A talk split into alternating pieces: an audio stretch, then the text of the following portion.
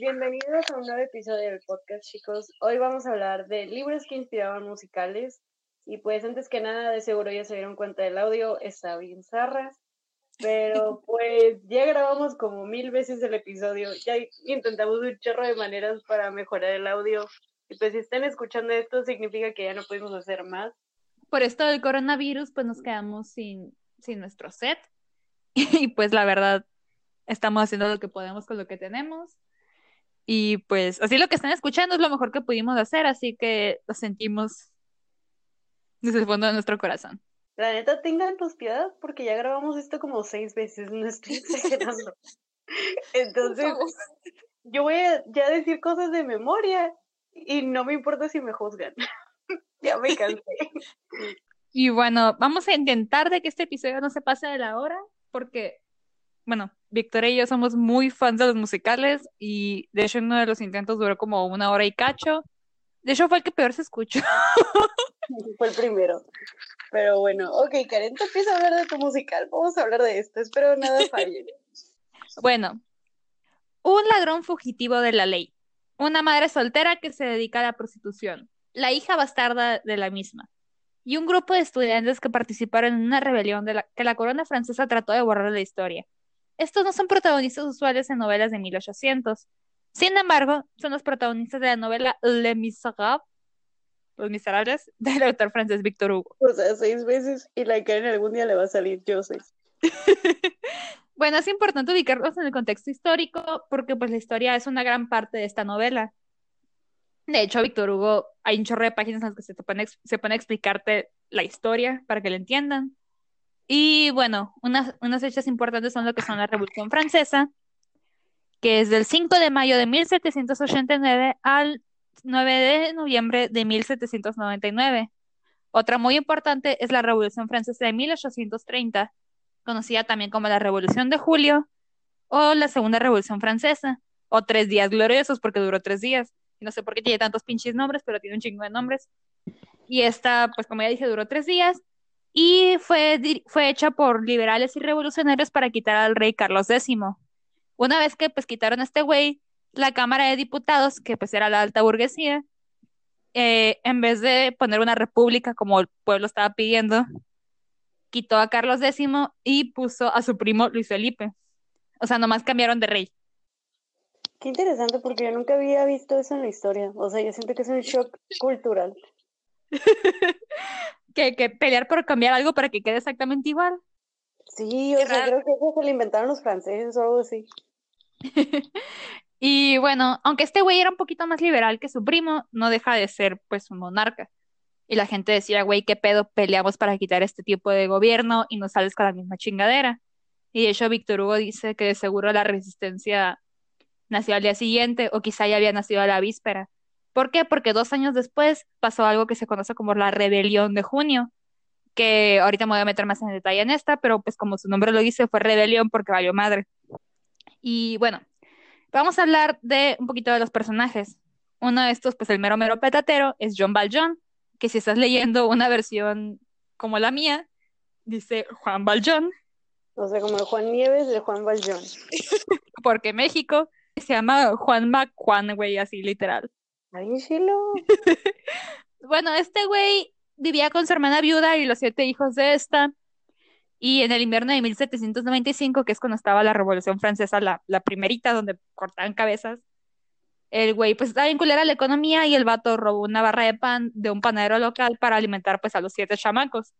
Porque pues son siete chamacos, güey, no mames. O sea, siete días a la semana, no manches. Uno come el lunes, otro come el martes, otro come el miércoles y así. y pues estaría vergas que cada uno se llamara de que lunes, martes y así. Sí, jalo, así no te revuelves. y bueno, pues el punto es que lo atraparon y le dieron cinco años por robarse la barra de pan. Lo le dieron tres años por cada vez que trató de escapar, intentó, intentó escapar cuatro veces, y aparte otros dos años más por una vez que lo estaban trayendo de vuelta y se estaba resistiendo. Hizo 19 años, güey, por una barra de pan. Siento que serías tú, Karen. ¿Cómo dijo el Aladín de que todo esto por una gasa de pan? Haz de cuenta. Y pues, o sea, le dieron libertad condicional, pero pues igual tenía que estar llevando un papelito amarillo que decía que fue un ex convicto. Y pues la sociedad en esa época, bueno, todavía, ¿verdad? Lo hubieran tratado bien culero. Pero se llegaba a cualquier parte de que hay, um, sírvame comida, aquí está el dinero y todo, está en buen plan, pero pues la gente miraba el papelito porque lo tenía que estar mostrando y decían, ay, no, qué pedo se aquí. Y él como que, güey, ya cumplí mi condena, me robó un pedazo de pan, güey, qué pedo, déjenme en paz. Pobrecito. ajá.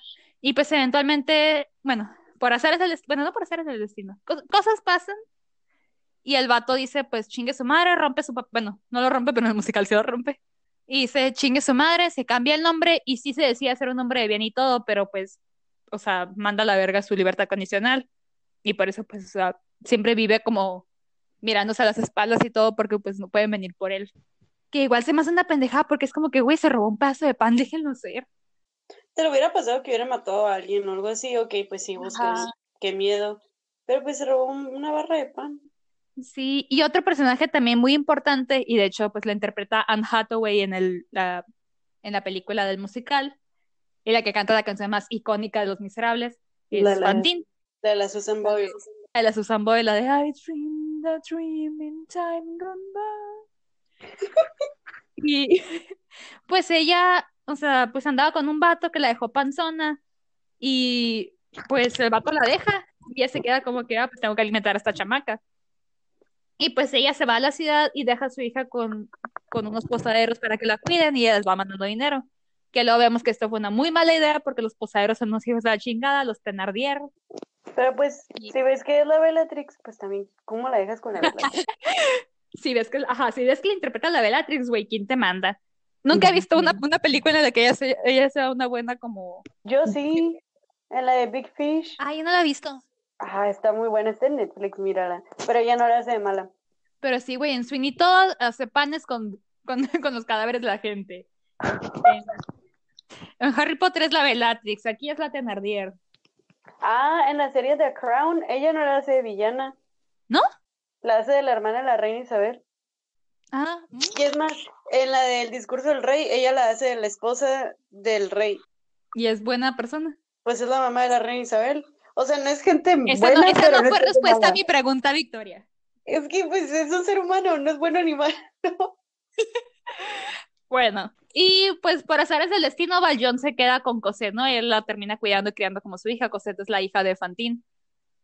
Algo que me gusta mucho de cómo lo manejó Víctor Hugo es que Víctor Hugo no juzga a sus personajes. Por ejemplo, aquí tenemos un ladrón y una prostituta. La prostituta es muy raro. Bueno, de hecho, ahorita no se me ocurre ningún como en esa época donde trata de un personaje así como un personaje humano, un personaje como merecedor de simpatía, pues. Porque nunca es de que, ay, pinche asquerosa, pinche prostituta. Sí, de hecho no, no la juzga en ningún momento, ni en el musical la juzgan. En el musical, si acaso hay como cierta controversia con el, con el número de Lovely Ladies, porque hay gente que dice que esa no es lo que Víctor Hugo trató de decir con las prostitutas, pero igual, o sea, eso también depende de la interpretación. Pero sí, eso es más algo súper interesante. Según Víctor Hugo, vamos a hablar un poquito de Luis Felipe. Luis Felipe era un hombre raro. Sus modales eran del antiguo régimen y sus costumbres del moderno. Una mezcla del noble y del ciudadano que convenía a 1830. Ya aquí, cuando estamos hablando de Luis Felipe, es porque ya pasaron años después, porque se brinca varias, varias como temporadas. Tiene una línea del tiempo, ¿no? Y aquí donde se está ubicando es donde Cosette ya es una como jovencita y donde está pasando lo que, lo que es la rebelión de junio. La rebelión de junio es un movimiento que hicieron unos jóvenes en 1832 en París, en el que trataron como de, de llamar al pueblo en armas para rebelarse contra, contra el gobierno y ahora sí poner la república que se debió haber establecido en, en los años antes, antes. Que pues, como ya dije, se llama rebelión porque valió camote. Eh, bueno, los personajes que pone Víctor Hugo no son como los que sí pelearon en la historia real, pero pues él se inventó unos, ¿no? Eh, les pone, bueno, aquí son unos jóvenes llamados el grupo del ABC, que son un pun, pero se me olvidó qué, significaban, creo que son como los desahuciados o algo así. Lo voy a poner en el lista cuando vea bien cuál es. Y dice, la mayor parte de los amigos del ABC eran estudiantes en cordial inteligencia con algunos obreros. Eran jóvenes que formaban una especie de familia a fuerza de amistad. No voy a hablar de todos, pero voy a hablar de tres que se me hace que son los más importantes. Que está en Jolras, que es el líder, que probablemente lo pronuncia la chingada, pero me vale madre. Ni yo sé cómo pronunciar eso, está muy difícil. Es como Onjoras. Para cuando salió la película estaban diciendo cómo se decía, pero ya no me acuerdo, es como Onjoras. Es que si la E al inicio lo pronuncian como U, como O, como pero U gringa, como Ajá. o como O, como cuando dices on, pero pues ajá. Alguien por ahí que me está escuchando que sí sepa francés, probablemente le está, está retorciendo en este momento. Están sangrando los oídos. bueno, Enjoras es un joven guapo, encantador, aunque capaz de ser terrible, y es el líder de los amigos del ABC. Es un sacerdote del ideal y está muy dedicado a la revolución y sus ideas republicanos. Este güey me acuerdo mucho de ahí una escena en el libro en el que están la gente como de que está pasando algo y está gente diciendo como los nombres de sus amadas de que hay Petromina y Filomena y así. Y este güey, güey, dice patria. Qué exagerado. Era súper patriota acá viendo que, ay no, estaba bien metido en su, en su pedo de la revolución. Como los memes, memes que sacan de los estudiantes de filosofía de que, ¿y tú qué sabes de filosofía? Y, ay no, y, no. De hecho, si hay una escena de, así en el libro, güey, ahorita, bueno, hazte cuenta que está el Marius, que ahorita voy a decir quién es, que está como hablando, el vato es bien bonapartista, güey, está bien metido en el bonapartismo y todo, y estos güeyes, pues, que, que son republicanos, están de que, está el Mario, es de que no, que, hay mejor que todo este, que no sé qué, y uno de los güeyes nomás ser libre, y todos se quedan callados del Mario, es de que, ok. Chingo mi madre, pues. Ah, y otro, pues, es Kufera, que es el amigo de, el que metió a Marius en este pedo, y él lo describen como el centro del grupo, porque es una, tiene personalidad cálida y radiante. Y otro que se me hace, que no es tan importante, pues como en los rangos de los amigos de la ABC, pero a mí se me hace muy, muy como interesante, es Grantier, que él es literal un vato alcohólico que está ahí nomás como, porque sí, o sea, él, no tiene interés en la revolución, pero siempre está metido en el pedo, pero bien pedo. O sea, es un mexicano. Él está involucrado con los amigos de la ABC debido a su amistad con los miembros y su admiración y veneración y amor por Enjolras. O sea, bien gay. Ajá.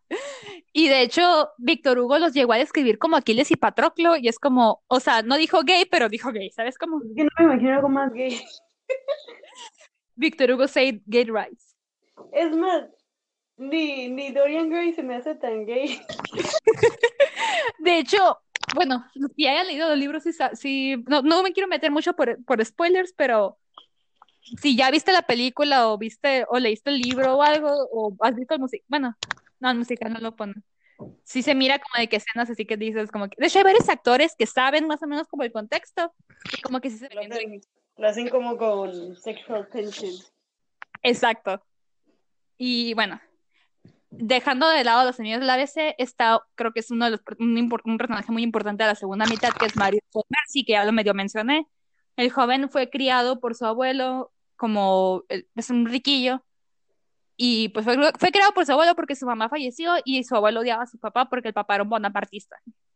Y al vato ya más grandecito lo conoció a su papá y dijo, oye, pues, o sea, me dijeron puras mentiras de este güey y se salió de la casa de su abuelo porque quería como que encontrar su lugar y empezó como a estudiar el bonapartismo, le llamó mucho la atención, estaba, literal, le estaba buscando su lugar, pues él venía en buen pedo, pues no era mala persona y fue Rumi del Curfeirac y el Curfeirac pues fue de que, ah, mira, te voy a presentar unos compas. Y ya conoció a los del ABC, dijo, ah, ok, todo bien, no comparto sus ideas, pero pues está chilo, ¿no? Y en eso, pues estaba una vez pasando por un parque y mira a Cosette y pues se enculada y pues así empiezan como de que, ah, que Cosette lo empieza a ver también y que ella dice, ah, pues vamos a pasar al parque, papá, y van, y pues, o sea, ella va porque sabe que el vato va a estar ahí, el vato va porque sabe que ella va a estar ahí, pero nunca como que se hablan porque pues, la morra nunca está sola. De hecho, nada que ver que con el musical, porque en el musical yo creí que era amor a primera vista. Ajá, ahorita me voy a meter en eso. Y bueno, de hecho, pues pasa, ¿no? Y también otro personaje que es muy importante es Eponín, que Eponín, ella es uno de los personajes favoritos en el musical, pero en el libro nada que ver. Bueno, ella es hija de los Tenardier, ¿no? Para ese entonces los Tenardier ya perdieron su posada, ¿por qué? Porque pues eran unos hijos de la chinga y se lo merecían y andaban, tenían una pandilla y andaban estafando gente. Y Eponim pues era una, literal, una pobretona, sucia, pandillera, que estaba pues enamorada de Marius, pero Marius ni le hacía en el mundo. O sea, la típica, la historia de amor en el siglo XXI. Pero ella, fíjate, es un personaje súper complejo de mí, me encanta ella en el libro. Y en el musical, bueno, ahorita me voy a meter más en esto. Lo tengo dividido por secciones y ya me estoy adelantando. Perdón. Vamos a hablar un poquito sobre la publicación de este libro. Cuando este libro se iba a publicar fue un evento muy esperado. ¿Por qué? Porque Víctor Hugo ya tenía como su famita por el libro de Notre Dame de París o Nuestra Señora de París en español, o lo que conocemos como El Jorobado de Notre Dame. Y él cuando iba a publicar este libro le prohibió a sus editores que resumieran la obra, o sea, no quería que tuviera sinopsis ni nada. Literal, les dijo que pusieran tipo de que lo que Víctor Hugo hizo por el mundo gótico en Notre Dame de París lo logra para el mundo moderno Los Miserables. Me choca que haya hecho eso porque es justo lo que odio que hagan con los libros. De hecho, me caga agarrar un libro y luego más aquí en México porque están sellados los libros. Pero, por ejemplo, en Estados Unidos me he dado cuenta de que en las librerías no los tienen como envueltos. Ah, sí. ajá, y aquí sí siempre están envueltos en plástico y es como que lo volteas y no tiene sinopsis, güey, nomás viene de que un tipo en el New York Times dijo que estaba bien vergas y tú como que, güey, ¿de qué se trata? Es que aquí te lo estás jugando si compras un libro o no, porque aparte los libros aquí son muy caros. Ajá. Al menos en el norte de México son muy caros. Entonces, ir a una librería y decir, bueno, pues me la juego, comprármelo o no, pues son 300 pesos de tu bolsa. y bueno, pues, o sea, pero esto lo, hizo porque sabía que lo iban a juzgar y de hecho, pues con razón, porque ya que publicó el libro, las reacciones fueron a menudo negativas, porque decían que el tema era inmoral, se quejaban de su excesivo sentimentalismo o decían de que qué pedo con su simpatía con los rebeldes. ¿Por qué? Porque cuando pasó esta la rebelión de junio, pasó y pues valió madre, ¿no? Y la corona francesa y todos esos andaban como, ¿cuál es la palabra? Los andaban haciendo quedar mal, pues de que decían, ay, unos pinches argüenderos, desmadrosos, sin qué hacer, que, no sé, como que así les, les dieron mala fama, en vez de decir como que lo que, lo que estaban tratando de hacer, nomás dijeron pues que querían hacer destrozos, ¿no? Y entonces llega Víctor Hugo dándoles rostro y dándoles como de que mira, esto querían hacer y lo hicieron como en buen plan porque la mayoría, por lo menos en los personajes en, en Los Miserables, eran gente que, con dinero, o sea, no era gente que tenía como necesidad de andar peleando pero lo hacían porque creían en, en, en los ideales republicanos, pues. Pero pues la, a la corona no le gustaba eso. Y de hecho te voy a leer una de las reseñas. Esto se publicó en Le Monde el 17 de agosto de 1862, que dice, no se puede leer sin un disgusto inconquistable todos los detalles que Monsieur Hugo da sobre la planificación exitosa de los disturbios.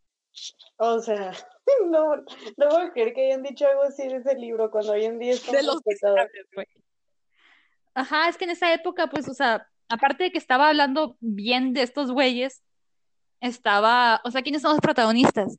Son, o sea, un ladrón que está huyendo de la policía, una prostituta, la hija bastarda, que en ningún momento a la gente le importa que Cosette es una bastarda, es como que si Mario se enamora de ella y se quiere casar con ella y todo, y a nadie le importa, o sea, su legitimidad, pues. Y luego también te voy a leer una, lo que dijo Charles Baudelaire, que Baudelaire es un poeta francés que a mí me encantan, si no ha leído Las Flores del Mal lo recomiendo. Dijo que, que era repulsivo e inepto y que creía que tal propaganda era lo opuesto al arte. ¿Te imaginas que un poeta de ese calibre te mente la madre? Qué bonito. Güey, si Baudelaire me hubiera dicho a mí repulsiva e inepta, lo pongo en mi tumba, güey, de acá. Aquí ya se Karen, repulsiva e inepta. Ponlo en el Twitter. lo voy a poner en mi bio de, de, de Tinder. y de hecho la Iglesia Católica también lo, lo colocó en los Indec Librorum Probitorum, pero eso no, no le sorprende a nadie, ¿verdad? Porque la Iglesia Católica. La Iglesia Católica ha prohibido demasiados libros. Y de hecho hay varios historiadores que dicen que si Víctor Hugo no hubiera narrado los este pedo de, de la, rebelión de junio, probablemente no la gente no lo recordara. O la gente no supiera qué pasó. Es que este compa como que le gusta mucho preservar la historia o momentos de la historia porque hizo lo mismo con, con el jorobado de Notre Dame. Porque... Ajá, iban a tumbar Notre Dame, ¿no? ahí van a tumbar a Notre Dame, porque se cuenta, chicos, que antes no existía el turismo y la gente no viajaba para ir a ver edificios en otros países. Y, y Víctor Hugo le gustaba mucho Notre Dame, o sea, él entendía la importancia de estos edificios porque pues marcan la historia del ser humano. Entonces, él dijo, no, pues no quiero que lo tiren, voy a hacer un libro para que la gente entienda la importancia de este edificio y no lo tumben. Entonces, si ustedes han ido a París ¿Ya han, visto, ¿Ya han visto a Notre Dame? Es gracias a este hombre. De que el Víctor Hugo dijo, ese edificio está vergas, no quiero que lo tiren, sacó un libro sobre eso y sobrevivió hasta, pues, que hace poquito que se quemó, RIP. O sea, hizo, Pero, o sea, fue gracias a ese güey. hizo lo equivalente a una persona que protesta y se amarra a un árbol para que no lo tiren. Eso es el equivalente de un artista. O sea. Y bueno, mis quejas de musical y libro. Nomás son dos y creo que están muy relacionadas una con la otra. Eh, una es Cosette y Marius, como ya lo mencionaste tú. Que bueno, en el libro, Cosette y Marius, como ya dije, o sea, fue de que. Uy, me estoy quedando. espérate, espérate, se me atoró, se me atoró un estornudo. Tú puedes. Bueno. Se le va a salir el coronavirus. se me atoró. Bueno, eh, Cosette y Marius, pues fue de que se conocieron, o sea, todo fue muy lento, pues. De que, ok, se vieron y se seguían viendo y se seguían viendo hasta que por fin Marius, pues, fue a, a verla a su casa y se seguían viendo, pues, en el patio de, de Cosette por, o sea, creció, pues, ¿sabes cómo? Y en la película, en la película, en el musical, como ya dura de por sí tres horas, como que no quisieron darle mucha importancia a eso. El pedo es que quitaron como esa. O sea, lo, lo redujeron todo en un día, pues como que ah, la ve en un día y se encula y va a su casa, todo muy rápido, y fue de que no te dejó como, como apoyar ese romance. De hecho, haces que sin querer el musical apoyes más a Eponine que a Cosette. Exacto, y ahorita también me voy a meter en Eponine.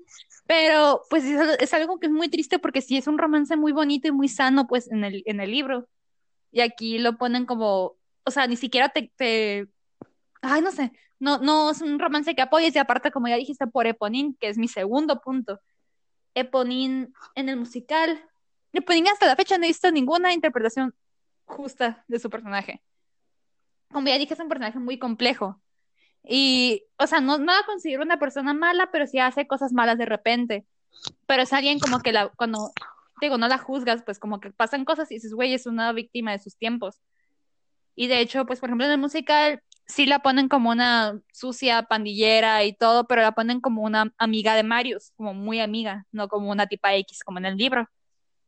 Y pues, o sea, y pues ella está enamorada de Marius y cuando miras como de que, que Marius se va con la otra morra, tú dices, ay, güey, pues mejor vete con Eponine, Eponine es tu amiga, Eponine la conoce más la gente, pues porque sale más en el musical.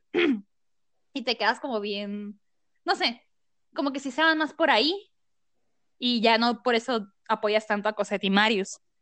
Y aparte, en la película también, ahí sí pusieron algunas cosas malas que hizo, por ejemplo, esconder una carta de Cosette a Marius, que gracias a haber escondido esa carta, Marius terminó en las barricadas. Y pues, eh, o sea, son cosas como malas, pero que le dan cierta complejidad al personaje. Que si, que si bien sí lo pusieron en la película, ahí en la película no la pusieron como una pandillera, zarrapastrosa, ni nada de eso. La pusieron nomás como una muchacha inocente, pobretona. Una muchacha Sí. como que, ay, este, soy pobre y pues ayuda. Y yo, ok. No, la- ¿sabes qué se me figuró? Como, como protagonista de una novela de Televisa que va a terminar siendo como hija perdida de algún rico. Ándale, Así se me figuró. sí es cierto, la Y pues está, está bien triste eso, pues porque, o sea, es un personaje muy interesante. Y de hecho, hace poquito salió en BBC una adaptación a miniserie de Los Miserables, yo estaba bien emocionada. Y, ay, no, hicieron un desmadre. Era, O sea, era la del tipo que mucha gente se quejó porque ofendió al- Sí. a la obra. sí, ese güey, o sea, hablando de- del argumento, pues sí estaba como apegado, ¿no? Pero los personajes, güey, John Valjean hizo un desmadre con él. Lo hizo un güey bien violento, bien tóxico, bien agresivo. Y, ay, no, no, no, odio muchas cosas, no hablemos de eso. Luego se me hace porque, o sea, si vas a adaptar algo de un libro, lo menos que puedes hacer es ir y tirarle Ajá. mierda El libro. Hubiera escritor. escrito el libro y, ay, no sé, se me hizo muy tonto. Andaba en plan de que mi, mi versión es la versión superior a todos y que Víctor Hugo me la pela y la mía está mejor y de que Cosette chingas a tu madre, mi Cosette estaba más vergas y cosas así. Es como que, güey, relájate un chingo. Es como tú no tendrías tu trabajo si no hubiera sido por Víctor. Y luego hace poquito Francia, de hecho, creo que sacó una película de Los Miserables, porque tengo entendido que es la que metieron en vez de Portrait of a Lady on Fire a los Oscar, que no debieron haber hecho eso porque, porque Portrait of a Lady on Fire está bien vergas. No la he visto completa porque la está viendo en internet y se, se, atrababa, ajá. Entonces estoy esperando que salga una mejor versión pirata para verla. Pero sí, lo, lo, poquito que lleva me gustó más y me llamó más la atención que Los Miserables que pusieron en los Oscars. Que no he visto esa versión, la tengo en mis cosas que ver y probablemente en la cuarentena me la eche, pero pues a ver, no, no, no la voy a juzgar todavía porque no la he visto. Falta que sea la buena. Eh, no sé, no me atrae. Es que no sé, como como es una novela muy compleja, siento que nunca van a alcanzar ni a hacer un cuarto de lo complejo que era esta historia. De hecho, y pues tenía, por eso tenía fe con la miniserie, porque dije, es una miniserie, van a alcanzar a poner todo bien, pero el pedo es que, y pudo haber estado bien vergas, pero pues el, director tenía una mucha, una gran falta de respeto hacia la obra original y pues no. Tenía un complejo de superioridad, yo creo. Pudo haber estado bien vergas. La Lily Collins era, era Fantín, güey. ¿Y si quedaba bien? La neta sí. Es que nunca me lo hubiera imaginado en ese papel. No, la neta sí estaba bien. O sea, simpatizabas un chorro con ella, pero pues igual simpatizas un chingo con Fantín, no es imposible no simpatizar con Fantín. Sí, no es como que tengan que hacer mucho trabajo, eh, Víctor Hugo ya lo hizo por ustedes. Ajá, pero pues, bueno. ¿Tú qué traes? Bueno, como si no supieran, ¿no? ¿Qué traes tú? Ya lo grabamos seis veces, te digo, la Karen y yo ya estamos hablando como por inercia. A ver, date. A ver, Karen, ¿qué traigo hoy? Como Lolita, ¿qué traes hoy, Karen? Y la Karen, ya lo grabamos tres veces. A ver, échatelo. Ok, chicos, por sexta vez voy a grabar y les voy a decir que estoy hablando del fantasma de la ópera. Para los que no saben de qué trata, trata de un hombre que nació con media cara pues desfigurada y por lo mismo fue víctima de abusos y por cosas de la vida terminó viviendo debajo del, de la ópera de París. en el sótano. Tranquis. Y lo que él hacía era que aterrorizaba a los músicos, a los bailarines y a los cantantes, hasta que un día pues se enamoró de una de las cantantes de ópera de, del lugar y para llamar su atención empezó a hacer cosas terribles y a manipularla. Típico que quieres llamar la atención de tu crush y tiras un candelabro. O sea, en vez de sería como lo equivalente hoy en día de, no sé, de, de subir historias y andar checando enfermamente si, si el sujeto, si el objetivo vio tu historia, pero de una manera macabra, no sé. Creo que eso aplica más en Gatsby. Ah, sí. De que, hace, de que hace fiestas todos los días para ver cuándo aparece la morra. Así se me figura estar subiendo. Eso sería Gatsby. No, no sé, no se me ocurre. Es que el fantasma está muy enfermo. No, no se me ocurre. Pero bueno, eso es más Gatsby, tienes toda la razón. Bueno, entonces de eso trata la historia, el libro y el musical, eso es en general la historia. el musical tiene 32 años abierto en Broadway, es el musical que más tiempo ha estado. Para que se den una idea, pues los otros dos musicales que más tiempo han estado abiertos son Chicago y son El Rey León. O sea, para que se ubiquen un poco, ¿no? Y pues para los que no saben mucho del teatro, pues es parecido al cine en el sentido de que pues las películas van a estar abiertas cuando mucho un mes, dos meses y luego ya las quitan. Y aquí en el musical pues sí duran un poquito más de tiempo, pero pues por lo regular siempre llega un momento en el que ya los tienen que quitar y le dan oportunidad a otro musical para que esté en Broadway. Y aquí el Fantasma de la Ópera nadie lo ha podido quitar. y sigue, y sigue, y sigue. Estoy buscando cuánto tiempo lleva Chicago para que se miren una, para que se lleven una idea. Sí, porque el eh, fantasma son 32 años, o sea, es un montón. Sí, es el 88. Chicago lleva desde el... Ah, no, pero Chicago sí lo han como puesto y quitado, ¿no? Ah, no, desde el 96. Ah, sí es menos. Luego es el Rey León desde el 97. Y bueno, pues así. Bueno, esa es la idea, es bastante tiempo, 32 años. Pero bueno. De hecho.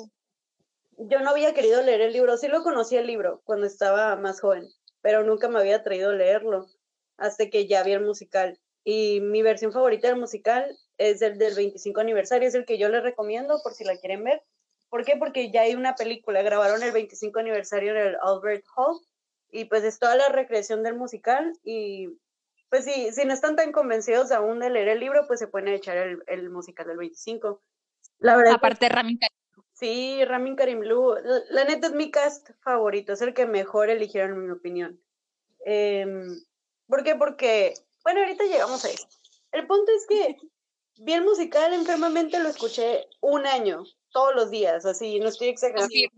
Sí, la Karen es testigo, todos los días está escuchando el, musical y le enviaba partes de la canción ahí, yo cantando, gritando acá. ¿Por qué? Porque, chicos, porque es ópera, pero no es la ópera clásica, sino hay de todo tipo de ópera, hay ópera rock, hay canciones de ópera baladas, o sea, está, está bonito, está, está actualizado, no es como que van a andar escuchando las clásicas canciones de ópera italianas, que aún así están hermosas, pero, o sea, no, es algo más actualizado, entonces está como más digerible. Entonces, pues yo le gritaba a la Karen, porque yo no sé cantar y mucho menos ópera. es hora de que nos juntábamos a hacer tarea y de repente ponía Victoria.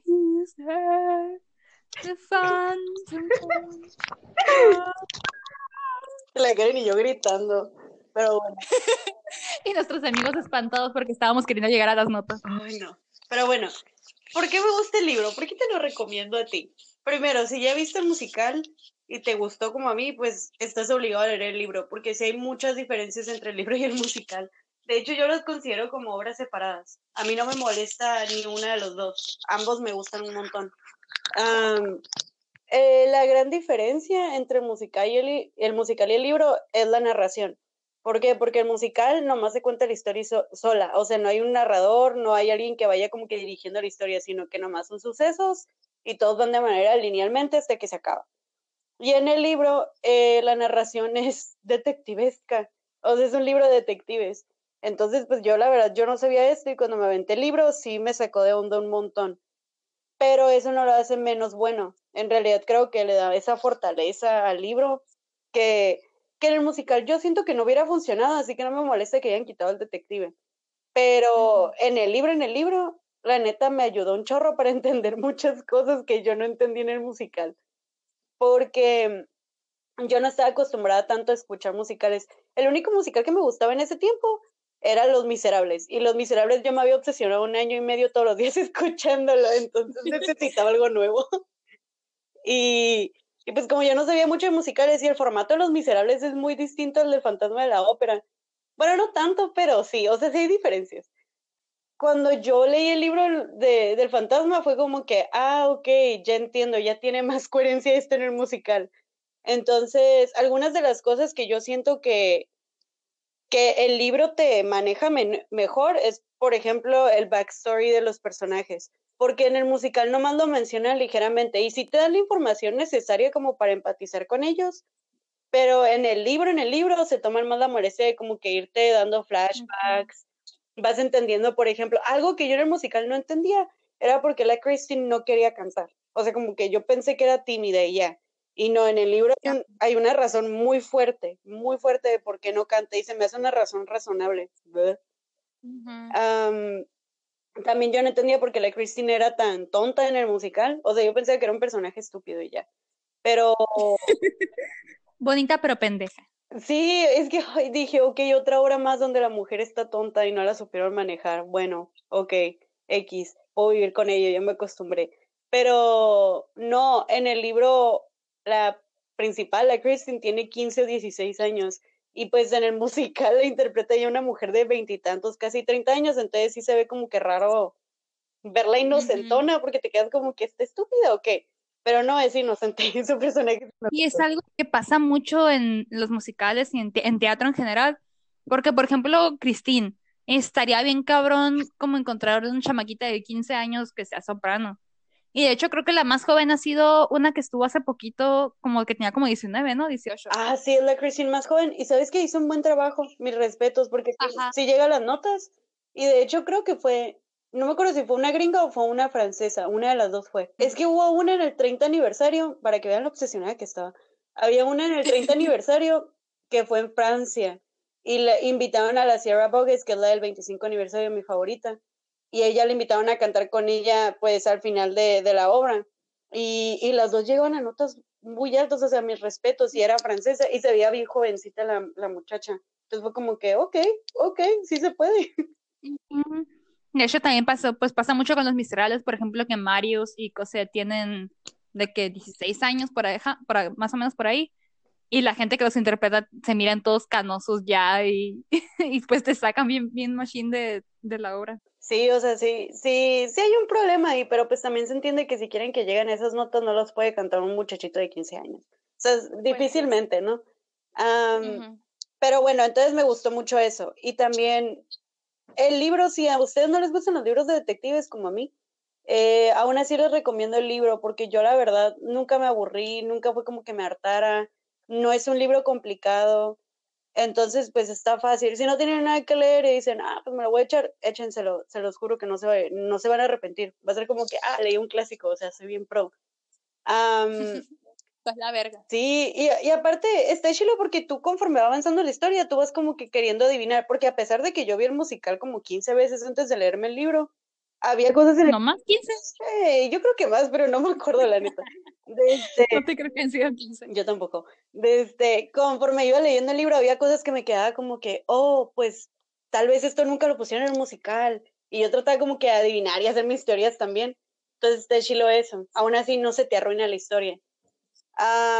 La película no la vean, ¿eh? Esa cosa no existe, neta, por favor, no la, la vean, es una cochinada. O sea, sale el tipo de 300, el Leónidas y cantando. Y ese mm. compa no canta, es buen actor, pero no canta. Entonces es como que, yo, no, yo, por favor, no. Y la Christine canta bien, pero no son las notas de una soprano, entonces me incomodaba mucho. De hecho. eso sí, el libro, una de sus grandes fortalezas es el villano. También el musical, pero en el libro siento que está mejor porque entiendes el por qué es villano. Y eso muchas veces en los libros no lo saben hacer. Siempre es como que a alguien que le pasó una tragedia o o nomás se enojó porque no le gustó algo y ya, es malo. Inherentemente es completamente malo. Y aquí no, aquí el fantasma es como que alguien que sufrió y que fue buscando lugares donde sentirse mejor y como nunca recibió esa, ni siquiera desde casa nunca recibió ese amor y ese cariño, pues obviamente es una persona que no sabe tratar a las demás personas. Y ahí ya lo entiendes. Entonces se me hace un villano muy bueno. Obviamente nunca lo voy a exonerar de las cosas malísimas que hizo, pero mm, lo disfruté mucho de leer. Como es un personaje complejo, lo disfruté totalmente. También la Christine es un personaje con motivaciones y se me hace que es un buen personaje, pero no es un personaje que yo diga, wow, la amo. O sea, si se me hubiera muerto en el libro, me hubiera valido, me hubiera dado risa. Así, pero yo soy bien así con los personajes, si no siento nada, no me importa. ¿Y qué opinas de la secuela que hizo Andrew Lloyd Esa cochinada no existe, Karen, y tú sabes que esa cochinada no existe. ¿Por qué no sacaste? no, me tanteó, o sea, lo hizo como para abrir la caja de Pandora y para yo empezar a gritar y inventar madres, pero no va a suceder eso, Karen. Bueno, para los que no sepan, Andrew Lloyd Webber, el que hizo el musical de, pues, del Fantasma de la Ópera, se le ocurrió por ahí que a lo mejor podía, podía tener material para una secuela que no debió existir y que se llama Love Never Dies, pero pues no hagan caso, el amor sí se murió. Nunca existió el amor ahí, pero está bien. Nunca existió el amor ahí. Es una cochinada. Qué lástima que arrastraron a Sierra Bogues y a Ramin Karimlu en eso. Es que yo creo que lo hizo porque sabía que iba a ser la misma gente que iban a traer para ver el musical. Ajá. Porque, o sea, la neta, los dos son grandes actores, tienen voces hermosas. De hecho, el Ramin Karimlu y la Sierra Bogues estuvieron también en Los Miserables. ¿La Sierra Bogues también? Sí, ella fue Fantín. Mm, y pues Ramin Karimlu, de hecho, en la versión del 2014, que duró dos años en Broadway, él era John Valjean. Y pues en la versión del 25 aniversario, donde salió Nick Jonas como Marius, él era en Jolras. Y si no me equivoco, en niño creo que también interpretó a Gavroche, no sé si me estoy confundiendo, pero pues sí, ahí andaba también. Sí, también. Entonces, la neta, está, la neta, mis respetos, porque para estar en el Fantasma de la Ópera tienes que tener un rango vocal Exagerado. La neta, mis respetos, las que son Christine me dan mucho miedo porque gritan en todas las canciones. O de cualquier aparición que tienen. Christine es el personaje que más aparece en todas las canciones. Creo que nomás no sale como en dos o en tres. Y creo que dos. O sea, tres se me hace mucho el que no salga. Y en todas gritan. En todas, no hay excepción. Entonces, la neta me da mucho miedo quien pueda tener un rango vocal así. O sea, me, me impactan, me dan miedo, los admiro. Y de hecho creo que no estamos considerando bien, o sea, un musical en Broadway. Son unos ocho shows a la semana, porque creo que hay días, los domingos creo que es en matiné, es en dos al día. Son ocho shows a la semana y esa morra nomás no sale como en dos canciones. O sea, imagínate la chinga. O sea, de andar subiéndose a pegar esos gritotes. Los pulmones, como de nadador. No manches. Ay, no, las amo. De hecho, a Sierra Boy le respeto un chingo desde, desde la vez que cantaron en los Brit Awards y que ella andaba bien enferma y de todos modos llegó a las notas. Ah, sí, cierto. Yo la primera vez que escuché eso, yo no sabía que ella estaba enferma hasta que ya leí los comentarios y la volví a escuchar y dije, ah, sí se escucha. Ajá, de repente se escuchaba que moqueaba, pero güey, no mames. Yo así pego los gritos porque pegó, o sea, esa es la canción donde pega más gritos, donde acá donde acá demuestra sus habilidades vocales, o sea, mis respetos. Que yo no podría gritar así, yo creo. Pero bueno, la novela, chicos, está bien padre en el sentido de que hay cosas que sí pasaron y hay cosas que no. Y está chido andar adivinando, porque yo me puse a investigar para decirles exactamente qué cosas pasaron y qué cosas no. No hay mucha información. O sea, si alguien se la sabe de fuentes confiables, no las pueden decir, por mí mejor, porque la neta sí me quedé con muchas dudas. Pero les puedo asegurar, para los que ya vieron el musical, hay una escena en el musical, que no es spoiler, se cae el candelabro enorme que había dentro de la ópera de París. Y eso pasó en la vida real, o sea, sí se cayó. Y, y el autor era periodista, entonces muchas de estas cosas, por eso se ve detectivesco el libro, por eso él combinó cosas fantasiosas con cosas reales. O sea, está padre eso porque a mí me encanta cuando agarran hechos históricos y no tanto que, que se tomen el, licencias históricas, sino que agarran hechos históricos y como que los, eh, no sé, que los usen a su favor, como en este caso que fue lo de la caída del, del candelabro. De hecho, el, el, el, la ópera de París, cuando la estaban creando, hubo mucho chorro de problemas. Mucha gente empezó en serio a creer que había un fantasma porque se llegó a quemar, se atrasó muchas veces la construcción, les digo, se cayó el candelabro, o sea, mucha gente dijo, algo malo está pasando aquí, o sea, algo no hay normal en estos pasillos. Entonces, el autor se aprovechó mucho de esto y lo usó a su favor y eso es lo que me gustó un montón. De hecho, creo que hay una parte en el libro, si me equivoco me dicen, pero creo que el autor mismo dice, o el detective mismo dice de que el fantasma existió. Y yo de que, ah, neta, entonces no sé si es verdad o no.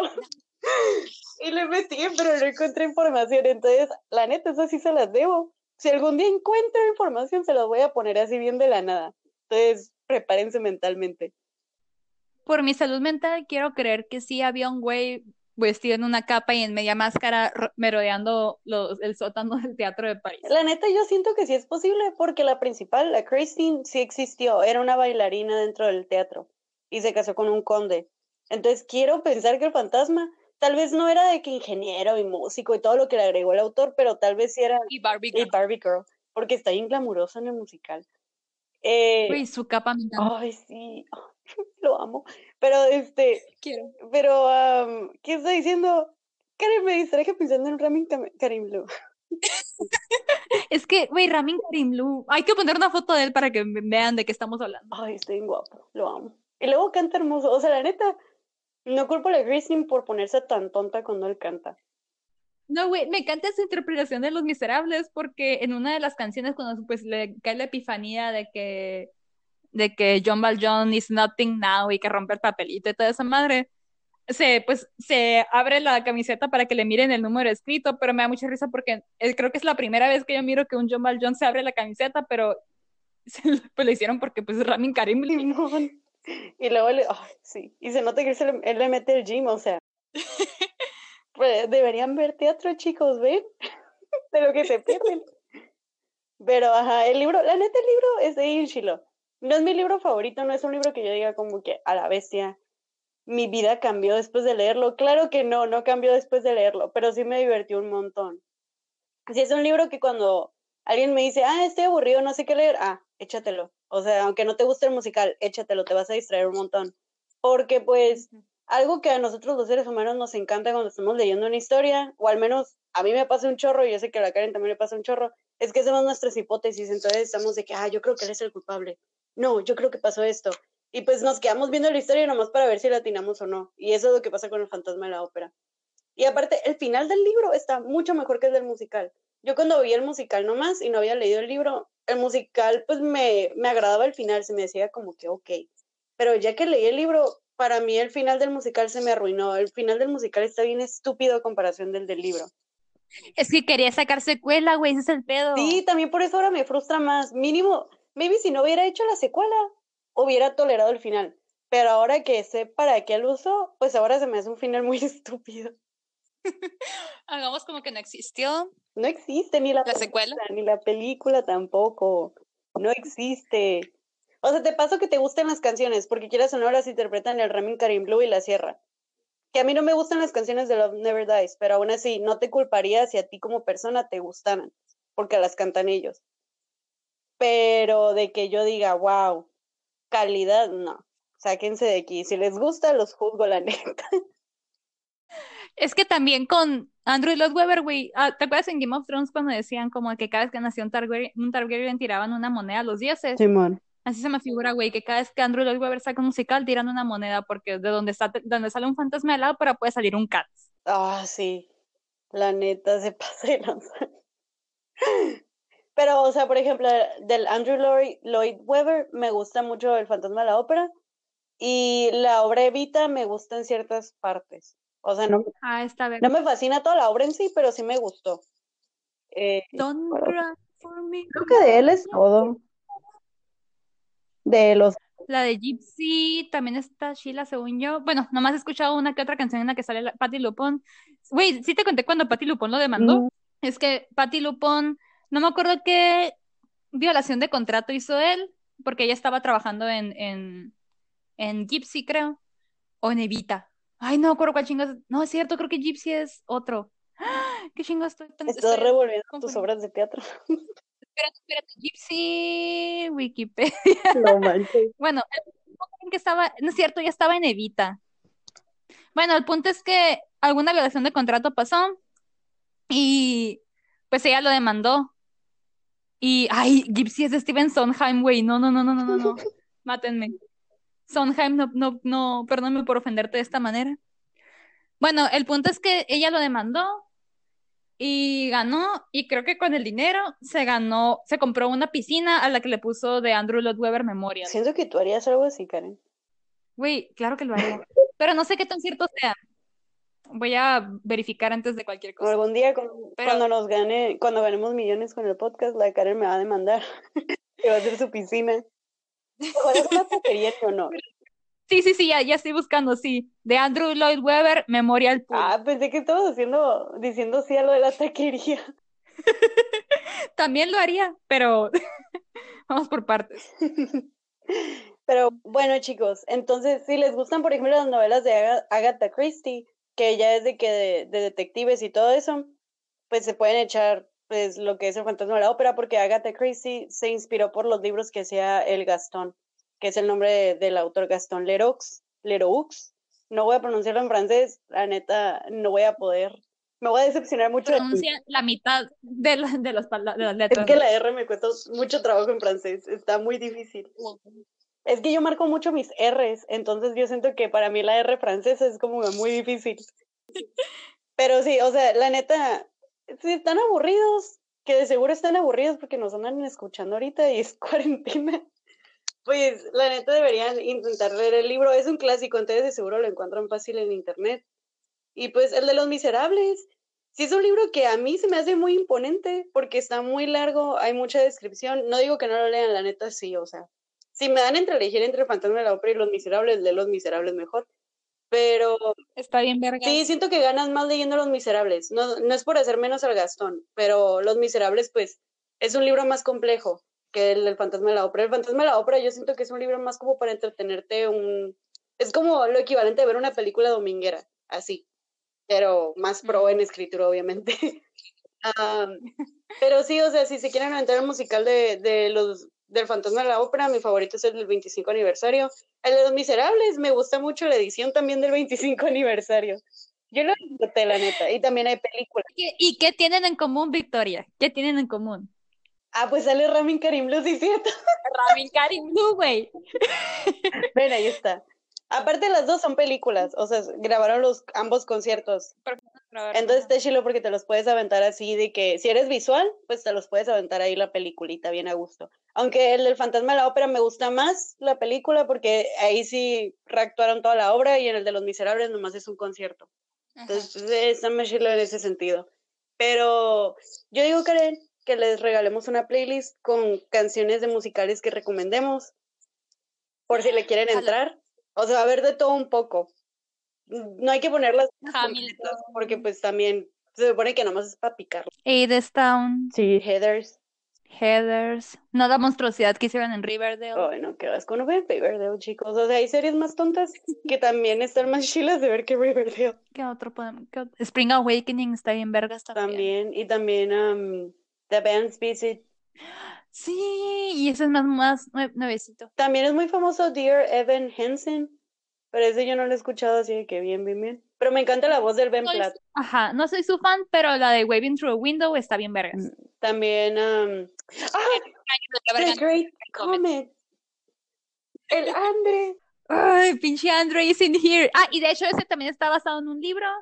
El libro, de hecho, agarraron como, creo que son 70 páginas de La Guerra y la Paz. Ah, sí. Y de todos modos es un musical de casi tres horas y literal nomás son como 70 páginas de La Guerra y la Paz. De hecho, me compré el libro por el musical también.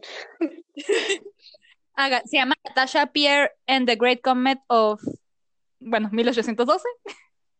Y trata nomás de la, de la parte, todo eso de que Natasha y Anatole y todas esas madres. Sí, la neta, los libros han inspirado un montón de películas y musicales. Sí. Hay, de, de hecho, hay un chorro de películas que no parece que son adaptadas de, de, de libros, como Mean Girls. Mean Girls es un libro.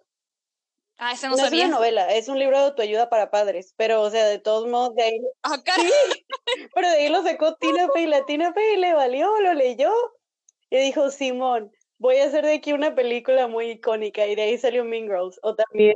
De hecho, también hizo un musical, ¿no? Ahorita, eh, ahorita Tina Fey tiene un musical Sí, pero no me gustó. O no sé si ya lo No me gustó. No Yo no lo recomiendo, la neta no me gustó. Me gustó más Heathers. Siento que lo adaptaron. Es que siento que Mean Girls estaban tan desesperados por sacarlo ya que no le dieron el tiempo que le pudieron haber dado para hacer un muy buen musical. Me gustó Mm. más Heathers. O sea, el musical de Heathers me da más risa, la letra está más pensada, no sé, está más chilo. Pero De hecho, me acuerdo mucho de ese año en, en los Tonys porque me acuerdo, se notó pues que ese año estuvo bien zarra, o sea, bien, no zarra, sino que fue mucho como carencia en el teatro, porque quienes estaban nominados estaba Mean Bob Girls, Esponja. estaba Frozen, estaba Bob Esponja y estaba The Vans Visit y a huevo Vans Visit arrasó porque era el único de Sí, ay, es que The Band's Visit está bien triste, está bien nostálgico. La película está más triste aún. Am, ¿He visto la La película? película yo la vi por el musical y ese no es libro, ese es película así tal cual del Medio Oriente y me la eché, yo me la eché. Me, me deprimió más que el musical. Si el musical se me hacía triste, la película me deprimió más. Así le bajaron mucho al musical, o sea, le quitaron mucho mucho tema fuerte. En el sentido de que era muy política la película y el musical no lo querían hacer político. Am, pero sí está muy bueno. Ambas cosas, mírenlas, ambas cosas están buenas. Eh, pero sí, Guerra y Paz, el de León Tolstoy, lo hicieron musical, el neta está bien chilo. Deberían ver el musical. como, ay, ¿cómo describo el, el- la escenografía de, de- del, del Great Comet? Haz de cuenta que la escenografía era como, estaba pasando alrededor de ti. De hecho, antes de llegar a Broadway, era literal como montaron una carpa y era tipo restaurante, y la obra pasaba alrededor de ti. Ya cuando llegaron a un escenario de Broadway, como que lo adaptaron y de todos modos los autores, los aut- autores, ¿eh? los actores iban pasando por los lados y todo eso. y- ajá, y de repente, por ejemplo, la entrada de Anatole que llega y va y le agarra la mano a, a alguna mujer que esté sentada por ahí, se la besa y va No eres- sé, Tú está bien escenografía en ese musical. La neta estuvo bien. Exacto, y se sientan ahí uno de ti. No le hicieron justicia. Y luego, ajá, y me- ¿sabes qué me caga? Que tenía exactamente lo mismo que se le mamaban a Hamilton. Que Hamilton lo, o sea, lo amo, ¿eh? No voy a atacar a Hamilton. Pero, por ejemplo, tenía de que, de que personajes de color, porque pues la Natasha y todo eso, tenía música como adaptada de, de, o sea, porque tenía, tenía música de Broadway rusa, pero también tenía madres de que de repente, por ejemplo, estaban, estaban en un bar tomando y la canción sonaba como electropop de antro normal de ahora. Simón. Y, ajá, y había va- varias mezclas, también la canción que canta Helene, que es como medio R&B, y está bien vergas, y todo eso de la escenografía, y parece, literal, parece que en los Tonys nomás llegó alguien, vio la escenografía, dijo, está vergas, y se fue, porque fue lo único que ganaron. Simón. Eso es lo que pasó. Y aparte Josh Groban es Pierre, y Josh Groban Canta bien bonito, bien bonito ese tipo.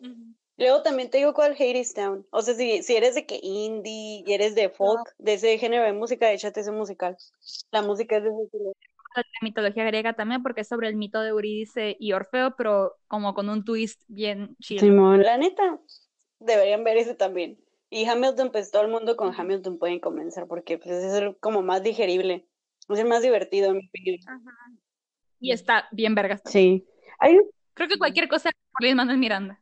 Hay un chorro de dónde empezar, la neta. Si quieren empezar con musicales y eso, hay un chorro de material. Y les vamos a dejar una playlist acá bien chila. Em, no sé si quieres agregar algo más, Karen, porque yo con mi libro, pues yo creo que yo también ya terminé. Pues nada, que... Ah, ya tenemos Ah, sí, Twitter. es cierto. Diles, Karen. Diles, Karen. Ah, el Twitter es podcast Arana, porque ya estaba podcast-MA, y pues ni pedo. Y pues en Instagram nos pueden encontrar como podcast-MA, y en Twitter como podcast Arana, para que nos sigan en las dos y nos manden sus, sus mensajitos. Todo lo leemos porque no nos llega mucho de todos modos. Pero lo que nos ha llegado ha sido Eh, bueno, la neta. Muchas gracias por comentar ahí de qué información que ustedes tienen o alguna opinión que tienen de algún libro del que hablamos. La neta, todo es bienvenido y, y lo que hemos recibido nos ha encantado. Lo contestamos en contra, lo vemos, nos emocionamos un chorro. Y sí, la verdad, pues gracias a los que nos mandan mensajes de que si les gustó, no les gustó, que opinan algo diferente. Es, nos encanta y recibir esos mensajes, síganos enviando y pues nos pueden mandar por Twitter y por Insta y pues ahí estamos, ¿no? Simón. Pues ahora sí creo que este ya es el episodio, Karen. Creo que ya quedó, ahora sí. Ahora sí ya quedó, por favor. Espero que sí. Es el que menos peor se ha escuchado, creo. Bueno, eh, pues eso sería todo. Disfruten su cuarentena, no salgan de sus casas, por favor, ya quiero que se acabe esta madre. Simón, mientras todos sigan las indicaciones, más rápido se acaba esta cosa. Ya no aguanto estar aquí en mi casa, por favor. Nunca pensé que iba a extrañar a mis profes. Ay, yo aún no quiero ir a la escuela, pero la neta sí estoy harta de. Es que mira, no quiero ir a la escuela, pero no quiero que me sigan mandando tareas a lo pendejo que no sé hacer porque nadie me las Ah, explica. Simón, yo también, eso es lo que no me gusta. Ujú. ¿Sabes qué extraño? Hacerme pendeja en la escuela, eso extraño. Prefiero hacerme pendeja en la escuela que hacerme pendeja en mi Pero, casa. pero, pero, pero. Pero bueno, chicos, esperemos que estén disfrutando su cuarentena. Esperemos que les guste la playlist que les vamos a dejar. Y pues, creo que sería todo. Creo que ahora sí sería todo. Si estás pensando cortarte el copete en esta cuarentena, ya lo hice yo, no soluciona nada. Por favor, no. También le corté el pelo a mi perra. Eh, estoy pensando seriamente de colorarme el pelo porque, pues, ¿por qué no? Pero, por favor, espero, espero que, que tener fuerzas para no hacerlo. Chicos, por favor, dejen de raparse. Por el bien de la cara. Es que, güey, todos están rapando, qué A mí pedo. de que el tercer día como tres amigas pusieron en, en Instagram, y son amigas que no se conocen, ¿eh? Pusieron de que Ajá. me voy a hacer rubia y yo, por favor, no, respétense. Güey, no. Sí me decoloró el pelo. No, no, no, Karen, no, no estás cuerda ahorita, estás encerrada. Así que, por favor, quédense en sus casas para que yo no me termine decolorando el pelo. Por favor, no se rapen, o si se rapan, o sea, piensen de que me voy a rapar y luego piensen un poquito, guarden la idea. Y si en una semana siguen teniendo la idea de que se quieren rapar, ya nos envían la foto. Ah, bueno, pues chicos, nos vemos. Muchas gracias.